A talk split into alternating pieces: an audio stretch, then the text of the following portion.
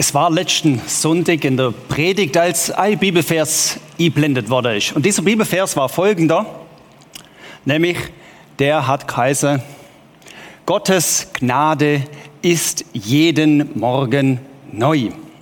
Gottes Gnade ist jeden Morgen neu und aus dem Vers kriegt man so einen kleinen Impuls. Da steht ja nicht, Gottes Gnade ist beim Mittag neu oder am Abend, wenn du ins Bett gehst, sondern Gottes Gnade ist jeden Morgen neu. Dieser kleine Impuls, der aus diesem Vers kommt, ist, Gnade scheint irgendwie so der Anfang zu sein.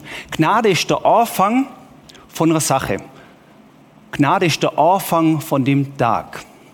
Diesem Input Gottes um diese Gnade die Gnade, die irgendwie der Grund, Grundlage von etwas sein soll. Gnade. Ja, Gnade, meine Liebe. Gnade vor ein paar Wochen, die hat ja noch ganz anders ausgesehen als heute an diesem Morgen. Gnade vor ein paar Wochen, ich glaube, das war eher so der Laderhüter der Christenheit. Ja, die Gnade, die ist halt immer da. Die Gnade, die gibt's im Ausverkauf.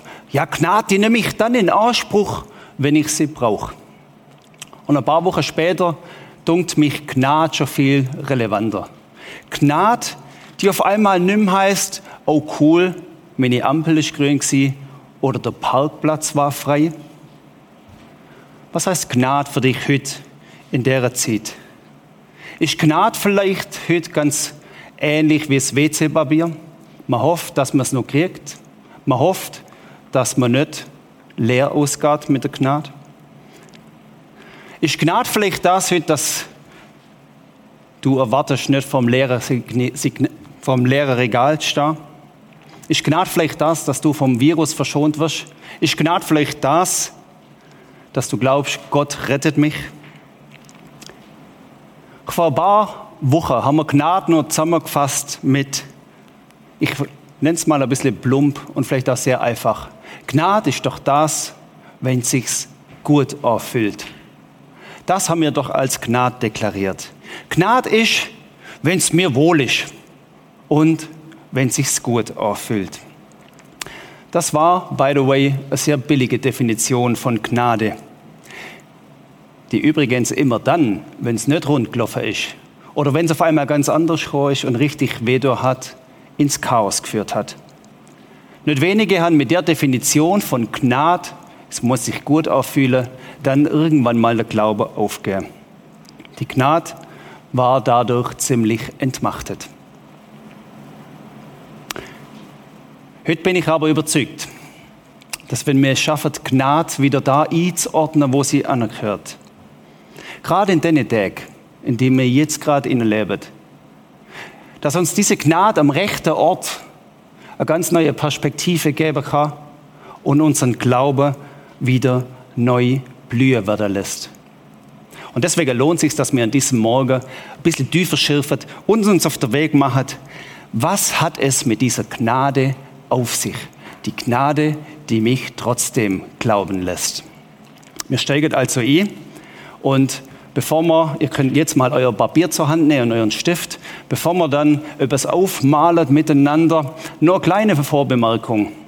Das ist Teil 1 vom Gottesdienst und Teil 2 kommt heute in einer Woche. Deswegen, was heute fehlt, das kommt dann nächste Woche. Und nächste Woche habe ich ein paar coole praktische Beispiele für euch, wie man die Gnade im Alltag dann leben kann. So, also, Papier zur Hand, Stift zur Hand, wenn ihr wollt. Gnade haben wir festgehalten, sie ist jeden Morgen neu. Gnade ist so wie das Fundament. Es ist so der Start in den Tag. Und deswegen könnt ihr mal das Haus malen, so etwa wie das da auf euer Stiftli. Das ist so euer, ich nenne das mal Lebenshaus. Euer Lebenshaus, da lebt ihr, da sind ihr drin, da macht ihr, da wohnt ihr. Malet mal das Hüsle da, ganz einfach, sie einfach ein paar Strichli. Und jeder Baumeister weiß, das Haus, das muss auf einem soliden Fundament stehen. Darum könnt ihr so einen fetten Strich drunter machen da. Das ist das Fundament von so einem Haus. Wir wollen ein bisschen mit diesem Bild schaffen. Jeder, der ein Haus baut, braucht ein starkes Fundament. Und Gnad, die kommt eben von diesem Fundament her. Gnad ist wie eine Grundlage da unten und es fließt wie Uhr. Gnad, die kommt nicht mit dem Wind einfach mal zum Fenster rein, wenn ich gerade zufällig das Fenster offen habe. Gnad wird nicht per Päckchen bestellt und wird vielleicht heute oder morgen oder gar nicht geliefert. Gnad ist nicht das Ding, wo am HB verkauft wird oder verteilt wird gratis und am Abend kannst du es dann leer trinken, je nach Lust und Laune. Gnade, nein, sie ist viel fundamentaler. Sie bläst nicht bei gutem Wetter einfach mal ins Haus inne. Jesus selber benutzt das Bild von diesem Haus in seinem Wort. Er schreibt da in Lukas 6, wer meine Worte hört und danach handelt, der ist wie ein Mensch, der ein Haus baut und dabei tief ausschachtet und das Fundament auf den Felsen baut. Das ist ein Bild, wo Jesus selber braucht im Lukas-Evangelium. Dies Lebenshaus, das steht fest, wenn du es tief ausschachtest und wenn du das gut baust auf den Felsen.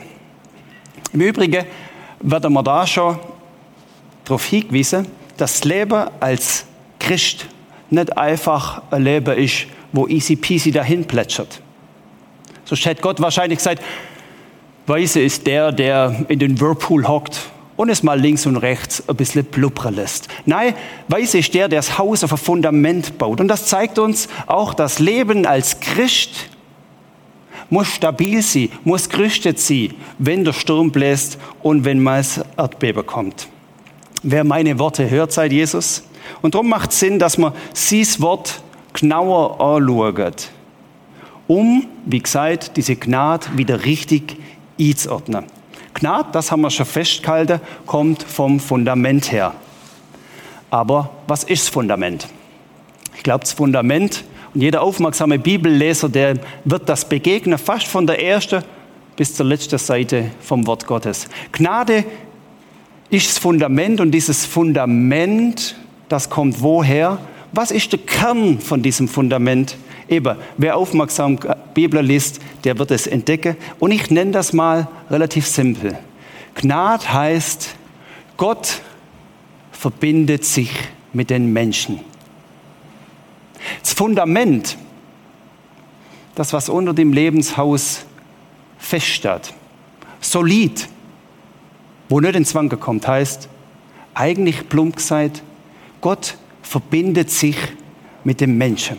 Von Anfang an bis zum Schluss im Wort Gottes lesen wir das. In der Bibel wird dieses verbindet, was sich ja jetzt ein bisschen sperrig anhört, anders ausdruckt.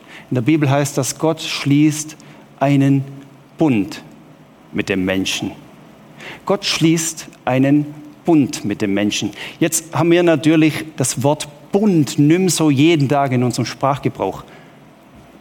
Dieser Bund aber dunkt mich das Fundament von dem Lebenshaus.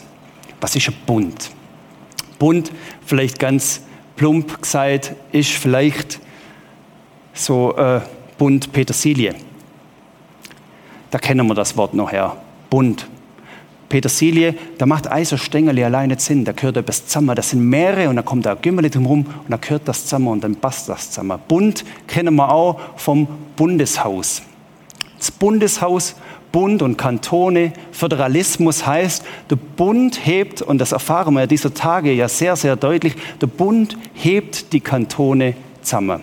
Daher kennen wir das Wort Bund auch. Und dann noch etwas, was uns sehr bekannt ist, nämlich der Ehebund. Da heißt, schau mal, ihr beide gehören zusammen, ihr verbindet euch. Und dann kommt meistens beim Draufversprechen in guten und in schlechten Tagen bis dass der Tod euch scheidet. Da merken wir so ein bisschen, was Bund eigentlich ausseit. Gott will diesen Bund schließen. In der Bibel gibt es sehr viele prägnante Bünde.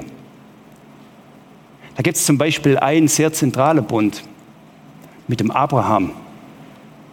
Und dann gibt es einen sehr zentralen Bund mit dem Noah, wo es da heißt, die Bundeszusage, solange die Erde besteht, wird nicht aufhören Saat und Ernte, Frost und Hitze, Tag und Nacht. Eine Zusage, an die sich Gott bindet und die an dieser Tage wieder sehr relevant kann.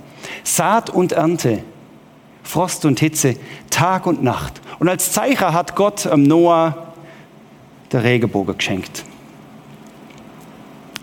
Einer von den für mich wohl wichtigsten Bünde in der Bibel ist der sogenannte Sinai-Bund. Der Sinai-Bund, der hängt zusammen mit dem Moment, wo Gott Mose die zehn Gebote geschenkt hat. Was ist der Sinai-Bund? Wir lesen den Text da dazu. Hört auf meine Stimme und haltet meinen Bund, so sollt ihr mein Eigentum sein vor allen Völkern. Denn die ganze Erde ist mein und ihr sollt ein Königreich von Priestern und ein heiliges Volk sein. Gott verpflichtet sich seinem Volk gegenüber. Er sorgt für sein Volk. Er zeigt sich verantwortlich für sein Volk und er macht es sogar zu seinem Eigentum. Er kauft es frei und nimmt es zu sich, weil er in der Lage ist, sich diesem Volk zu verpflichten und der Verantwortung nachzugehen, die dieses Volk braucht. Dieser Bund, dieser Sinai-Bund, den Gott mit Mose und mit seinem Volk geschlossen hat, heißt, ich trage euch Sorge. Ich mache euch sogar zu meinem Eigentum. Ich spreche euch sogar heilig. Und das Zeichen von diesem Bund waren die zehn Gebote.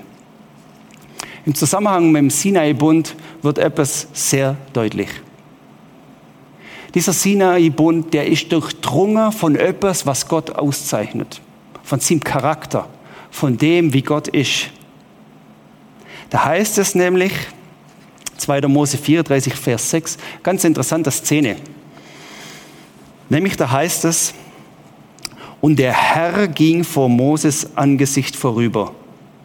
Und er rief aus, Herr, Herr, Gott barmherzig und gnädig. Gott geduldig und von großer Treue und von großer Gnade. Der Sinai-Bund, der lässt uns diesen Bund genauer definiere.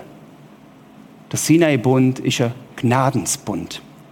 Und der Herr ging vom Moses Angesicht vorbei. Da kommt Gott diesem Mose ganz nöch.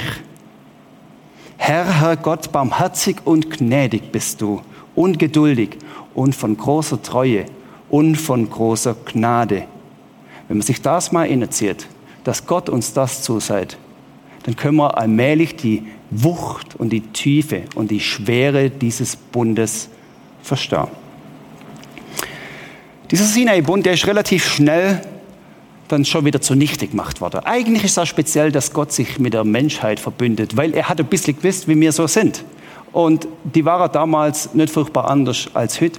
Nämlich kaum ist dieser Bund geschlossen worden, ist er schon wieder gebrochen worden vom Volk her und sie haben ein goldenes Kalb gebaut und sie haben einen anderen Gott erbetet. Aber weil Gott sagt hat, ich bleibe meinem Bund treu, hat er diesen Bund gerade wieder feierlich hergestellt und das Volk ist wieder zurückgekommen. Während bei diesem Bund die zehn Geboteszeichen des Bundes war, hat so ein allgemeingültiges Zeichen vom Bund gegeben im Alten Testament. Bünde, die man miteinander geschlossen hat. Und ein Zeichen war damals das kommt uns vielleicht ein bisschen schräg vor, dass man die Menschen, die diesen Bund betreffen, mit Blut besprengt hat. Das war wie das Zeichen, wenn man heute bei der Trauung einen Ring ansteckt, das ist das Zeichen vom Ehebund, so war es so ein Zeichen, dass man Menschen mit Blut besprengt hat. Und das ist so ein bisschen von den Opferriten hergekommen. Das war so ein Opferkult, der da kascht hat und daraus ist das entstanden.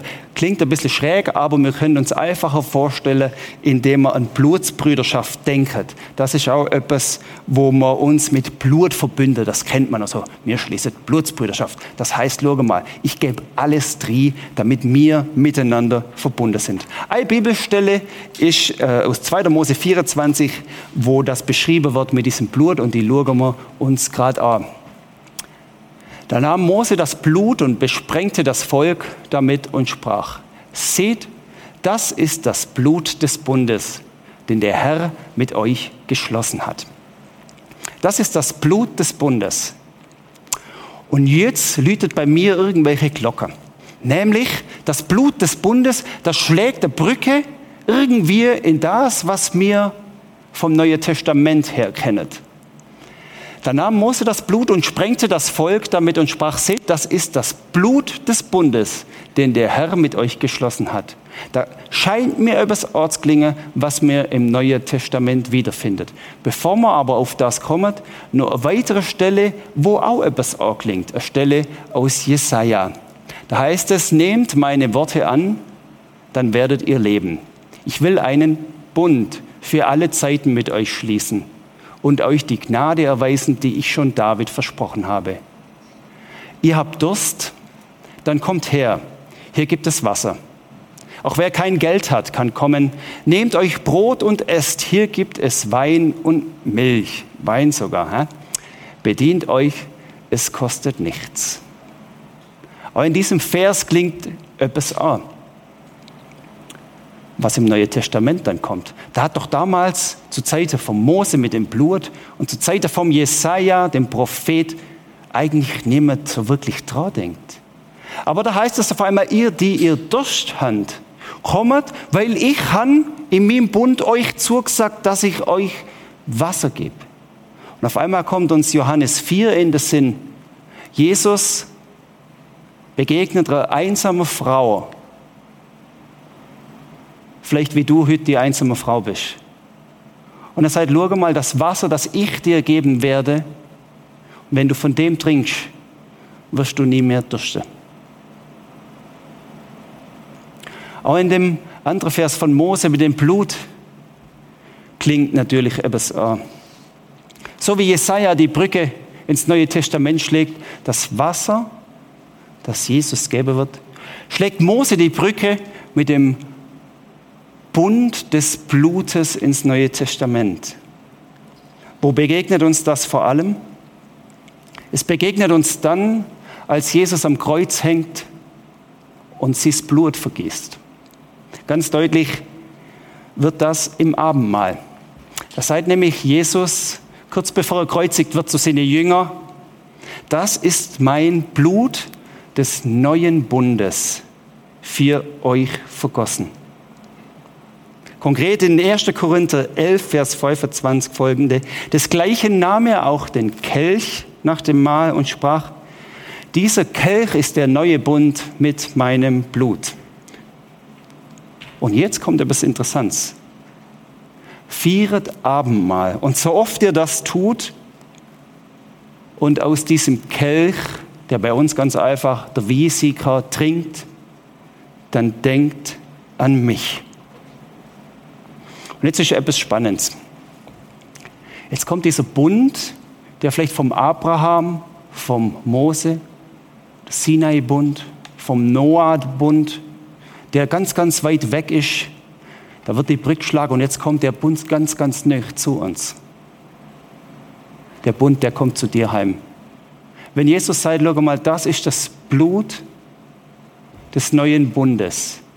Denket an mich, wenn ihr Abendmahl feiert. Und Abendmahl feiern, das kostet übrigens auch allein daheim. 1. Korinther 11 findet ihr die Worte, die Jesus da gesagt hat. Vorhin hat er das Hüsli gemalt. Und wenn der Watch kannst du jetzt das Papier nochmal nehmen. Jetzt fassen wir so ein bisschen zusammen. Was ist das Fundament? Das Fundament ist, Gott hat es im Griff. Gott hat es im Griff, weil das Fundament der Bund ist, den er geschlossen hat mit dir. Dieses Verlässliche. Und Gnade, die wird nicht per Brieftaube im Idealfall sozusagen aufs Fenstersimsle gestellt. Und hoffentlich ist sie dann gerade da, wenn du sie brauchst. Gnade, die strömt vielleicht mit Fußbodenheizung Wärme strömen lässt, strömt die Gnade von diesem Fundament Uhr in das Lebenshaus inne. Du kannst jetzt anschreiben, Fundament gleich Gnadenbund. Gnadenbund gleich Gott hat's im Griff. Gerade jetzt übrigens, wo wir so deutlich spüren, wir Menschen haben es nicht im Griff. Gnade heißt, Gott ist verlässlich. Gnade heißt, Er will dieses Lebenshaus heben. Und gerade jetzt wird er es heben. Vielleicht gehörst du zu denen, die gesagt haben, puh, das ist jetzt aber gänzlich neu. Dann mache ich dir Mut, dass du dich auch mit Gott verbindest, so wie er sich durch seinen Bund mit dir verbinden will. Ich mache dir Mut, dass du dich mit Gott verbindest und das kann ganz einfach sein, indem du betest. Und viele hören das von mir oft, mein Standardgebet. Gott, da bin ich. Einfach so. Du musst nicht bringen. Da hat es doch geheißen, komme zu mir, die ihr durstig sind und nimmet Milch und Wein und Wasser und es ist umsonst. Du musst gar nicht bringen, du kannst einfach sagen, Gott, da bin ich. Da bin ich mit meiner Einsamkeit. Da bin ich mit meiner Angst vor dem, was die nächste Woche auf mich zukommt. Vielleicht gehörst du zu denen, die im Gnadebund irgendwie wieder abgeschworen haben, weil Gnade scheinbar dann nicht da war, wo du sie besonders braucht hast. Weil du Gnade ganz billig und einfach definiert hast, ganz im Sinne, wie wir es am Anfang gesagt haben, Gnade ist, wenn es sich gut erfüllt. Aber das Leben fühlt sich nicht gut an. Dann kannst du wieder zurückkommen zu diesem Gnadebund. Das Volk Israel ist immer wieder rausgefallen aus diesem Bund. Aber Gott hat gesagt, ich halte treu zu diesem Bund. Ich halte mir an meine Zusage. Dem einen oder anderen wird das schwerfallen. Dem einen oder anderen wird das schwerfallen, weil er sagt, Bund, dass Gott das wirklich so meint. Ich traue der Sache nicht so ganz. Ich habe das lange ehrlich gesagt auch nicht so wirklich checkt. Aber wisst ihr, wann ich es angefangen habe zu checken? Als etwas passiert ist in meinem Leben. Etwas, was ganz viele auch passiert ist im Leben. Bei einer Sache in meinem Leben habe ich auf einmal gemerkt, was es heißt, dass Gott Ja sei zu mir und dass er das Fundament ist von diesem Bund. Nämlich in dem Moment, wo ich Vater geworden bin. Wo ich Vater geworden bin, habe ich auf einmal gemerkt, dass ich mit meinem Kind verbunden bin auf eine Art und Weise, die kann ich hier für euch schlecht in Worte fassen. Wer selber Vater oder Mutter ist, der kennt das aber. Der Bund, der ist wie zwischen Vater und Kind. Mein Kind, das kann schon davor springen. Das kann manchmal rotzfrech sein zu mir. Mein Kind kann mich sogar in Wahnsinn treiben. Aber wisst ihr, was mein Kind nicht kann? Es auflösen, dass ich sein Vater bin. Und wisst ihr, was ich nicht kann? Es auflösen, dass ich der Vater bin zu meinem Kind. Das ist Bund, den Gott uns arbeitet. Und das Verrückte ist, Gott hat gewusst, dass mir so ticket. Darum hat Gott gesagt, schaut mal, ihr dürft mich Vater nennen.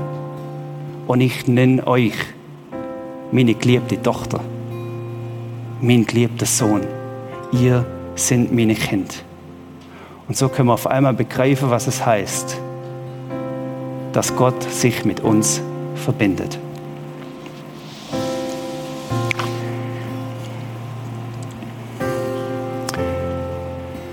Manche habe ich kennengelernt in diesen Tagen, die haben kräftig gewirkt. Die haben gesagt, das stimmt mir durch. Manche haben gesagt, die Autonomie lasse ich mir nicht rauben. Ich bin stark. Aber bei manchem von denen wird es auch so sein, dass die Angst sie beseelt hat. Die Angst vielleicht irgendwie innergeschlichen ist, was ist, wenn es mich trifft. Wie geht das weiter? Und vielleicht hat mancher von euch zu viel Tagesschau geschaut. Und vielleicht kostet die nächste Tag Sila. Für die, wo sagen, schau mal, mir ist irgendwie auch mulmig, habe ich mir überlegt, dass ich euch etwas mitgebe für die Woche. Und dieses etwas ist etwas, wo mit diesem Bund zu tun hat, nämlich, dass Gott seine Zusage hält, dass er das Fundament von dem Lebenshaus nicht wegzieht und du nicht aber kannst. Eine Zusage, die mir findet in Matthäus 6, Vers 31. Und die will ich euch zusprechen für diesen Tag. Ihr sollt euch nicht sorgen und sagen, was werden wir essen? Was werden wir trinken? Womit werden wir uns kleiden? nach dem allen trachten die Heiden. Denn euer himmlischer Vater weiß, dass ihr all dessen bedürft. Trachtet zuerst nach dem Reich Gottes und nach seiner Gerechtigkeit. So wird euch das alles zufallen. Und dann heißt es in diesem schönen Schlusssatz, Darum sorgt nicht für morgen, denn der morgige Tag wird für das Seine sorgen. Lasst uns beten. Vater im Himmel, diese Zusage, die ist so mächtig, dass du für uns sorgst. Diese Zusage ist so mächtig, dass wir uns nicht um morgen sorgen müssen. Und danke, dass wir das jetzt so simpel und konkret und fast ein bisschen plump in Anspruch nehmen können. Der heutige Horizont, der darf bis heute Abend an diesem Sonntag sein. Bis heute Abend, bis wir ins Bett gehen. Der Horizont, den wir jetzt haben müssen, der langt, wenn der bis heute Abend da ist. Jesus und du wirst uns versorgen, weil den Bund hebt weil wir das in Anspruch nehmen dürfen, weil wir uns auf dieses Fundament stellen dürfen. Amen.